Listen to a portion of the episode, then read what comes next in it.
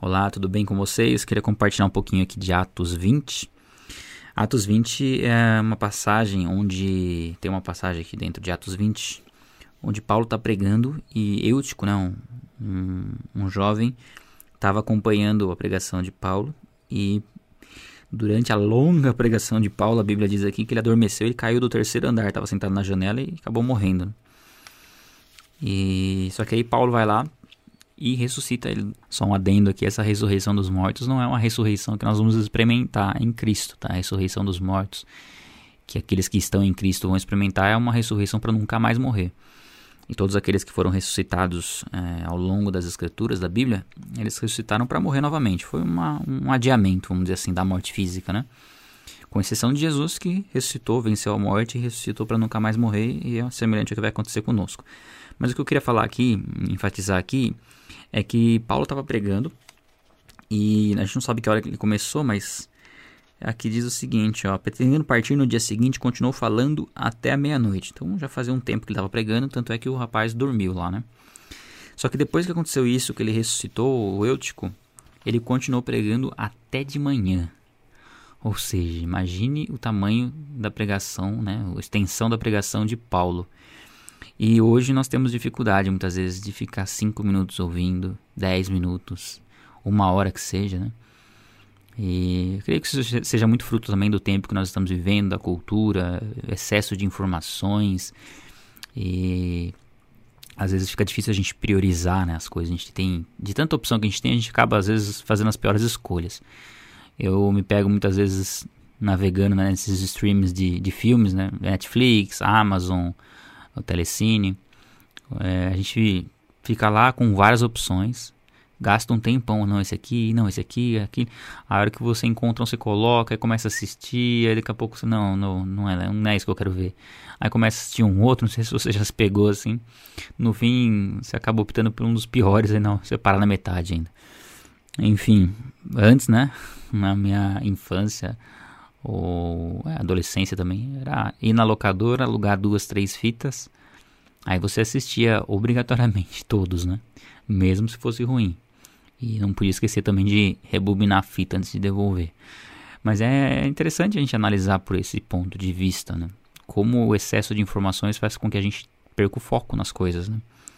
E isso é um alerta para que a gente possa é, ter um, um propósito, um objetivo e o objetivo tem que ser conhecer a, conhecer a Deus, se aprofundar no conhecimento a respeito dele. Tem uma passagem aqui em Atos 20 também, né? Que Paulo diz assim, ó. Só sei que em todas as cidades o Espírito Santo me avisa de prisões e sofrimentos que me esperam. Todavia não me importo, nem considero a minha vida de valor algum para mim mesmo. Se tão somente puder terminar a corrida e completar o ministério que o Senhor Jesus me confiou, de testemunhar do Evangelho da graça de Deus. Eu grifei essa passagem aqui pelo seguinte: muitas vezes a falta de foco que a gente tem é por conta de não saber qual é o nosso objetivo, nosso propósito de vida. E Paulo, ele sabia qual era o propósito dele, sabia que ele ia enfrentar dificuldades, adversidades, mas ele diz aqui que não se importava e nem, nem considerava a vida dele como de valor algum, né? porque ele sabia que ele tinha um objetivo e que ele não podia gastar muito tempo se preocupando ou muito tempo com coisas que iam tirar do foco. E hoje a gente tem que ter, eu creio, né, não, ou não só hoje, na verdade, na nossa vida, quando nós começamos a aprender sobre Deus e conhecer a verdade, compreender qual é o chamado, qual é o nosso foco, qual é o nosso objetivo e evitar gastar tanto tempo naquilo que a gente não vai tirar proveito para cumprir o chamado que Deus tem para nós. Né? Eu pretendo até gravar uma aula. Hoje é quarta-feira, não sei que, quando você está vendo esse, ouvindo esse devocional, esse podcast, mas quero falar um pouquinho sobre a vida em Cristo, né? O que é a vida em Cristo? O que, que a gente tem que abrir mão quando nós estamos em Cristo? Será que a gente realmente entende o que é necessário abrir mão e o que não é necessário abrir mão? Às vezes nós abrimos mão daquilo que Deus não pediu para que a gente abra mão.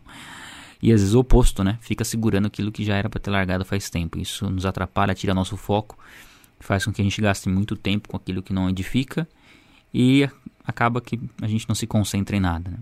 Não tem muita paciência, sabe? De aprender coisas que Uh, eu vou dar um exemplo aqui, vai, em vez de eu ficar refletindo nesse sentido. Olha como, como é, não sei se você pensa que nem eu, assim.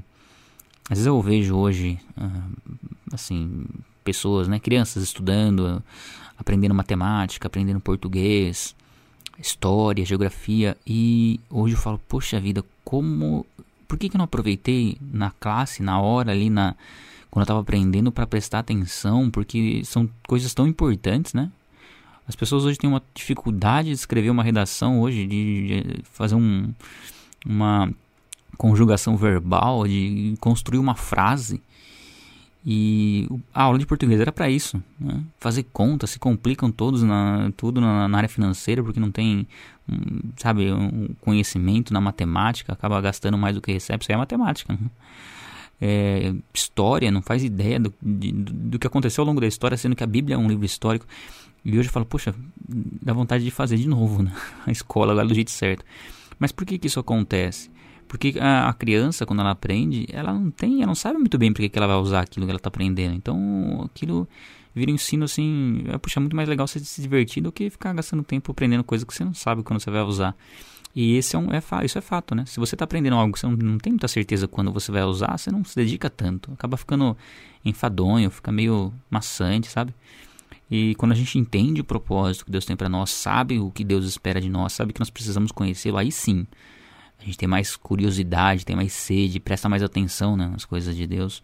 Mas muitas pessoas não valorizam esse tipo de aprendizado e acham muitas vezes que não vai usar muito.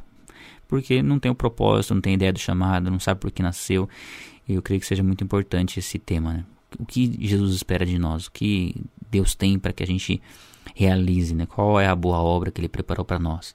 Isso aí vai ser fundamental para que a gente se dedique, saiba o que estudar e o nível de dedicação que a gente tem que ter.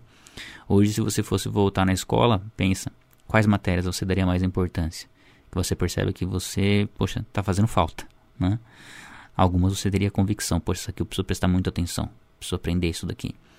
Só que hoje é difícil, né? A gente voltar a estudar coisas básicas, porque a gente acha que a gente vai perder tempo, né? Você já parou para pensar em fazer um cursinho aí de português, matemática, geografia, história? A gente não pensa nisso, porque a gente acha que já sabe o básico, né? Esse é o grande problema ficar pulando o básico, querendo sempre o avançado, mas não tem o fundamento. Bom, já estendi demais esse, essa reflexão aqui tirada de Atos, mas é isso, pessoal. Glória a Deus. Deus abençoe a todos.